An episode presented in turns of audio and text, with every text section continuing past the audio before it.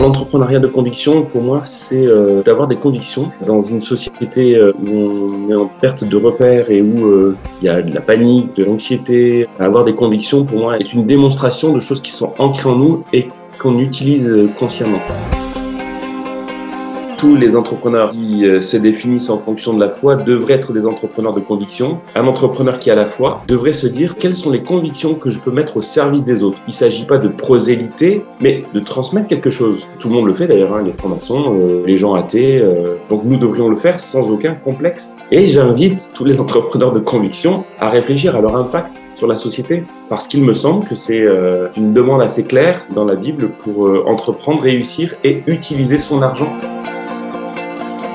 Dans le livre d'Éphésiens, il est dit que celui qui avait une pratique tordue de l'argent puisse avoir un travail noble et qu'avec une partie de ses revenus, il puisse bénir celui qui est en précarité. Donc pour moi, c'est ça un entrepreneur social. Et donc j'aurais bien envie que tous les entrepreneurs euh, se réclamant de la foi puissent avoir euh, une logique sociale.